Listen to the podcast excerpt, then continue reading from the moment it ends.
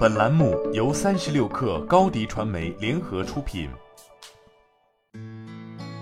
本文来自微信公众号“三亿生活”。近日，又一年的六幺八大促落下帷幕，其中淘宝、天猫一如去年选择了不公布交易额，并且到目前为止也保持相对低调，没有发布会，没有晚会，也没有战报。而京东方面则一如既往地交出了一份没有太大惊喜的成绩单。根据官方公布的数据显示，今年六幺八，京东的累计下单金额超过三千七百九十三亿元，较去年同期的三千四百三十八亿元增长了百分之十点三，但也是近五年来的最低增速。在今年六幺八前夕，各大电商平台纷纷在用户体验上做起了文章，其中淘宝、天猫宣布上线保价中心，并且还推出了自己的比价查价功能。以方便消费者进行商品的价格监控。同样在保价方面进行升级的京东，此次推出的领券也能保价相关服务，也让保价的范围更大，限制更少。其实从京东、淘宝、天猫这两个传统的电商平台的举措都不难发现，比起以往一套操作猛如虎，一看折扣两块五的大促常态，今年六幺八的玩法与促销期长度都在做减法，但优惠力度和诚意却是在不减反升。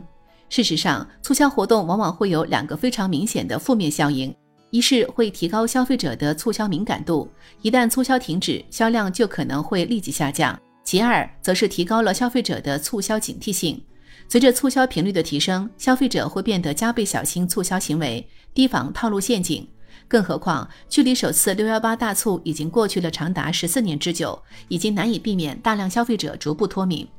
但值得一提的是，今年六幺八也是自直播带货走红以来，头部主播悉数退场的一次电商大促节点。除淘宝两大头部主播销声匿迹后，快手的辛巴也已经退居二线，转由新选主播团队进行带货。罗永浩也在日前宣布退出，并没有在六幺八出现在交个朋友直播间。头部主播消失的影响，也直观地反映到了数据上。据星图数据统计，今年六幺八期间，全网交易总额为六千九百五十九亿元。其中，综合电商平台销售总额为五千八百二十六亿元，同比增长百分之零点七；直播带货总额则达一千四百四十五亿元，但点淘不及抖音、快手，仅屈居第三。而在带货主播排名中，快手平台的蛋蛋带货总额排名第一，为十五点九六亿元，甚至不及去年头部主播的单日成绩。自二零二零年开始，淘宝直播的马太效应就尤为明显。二零二一年的双十一，淘宝直播带货总额为七百二十九亿元，其中两大头部主播带货金额合计达两百二十一亿元，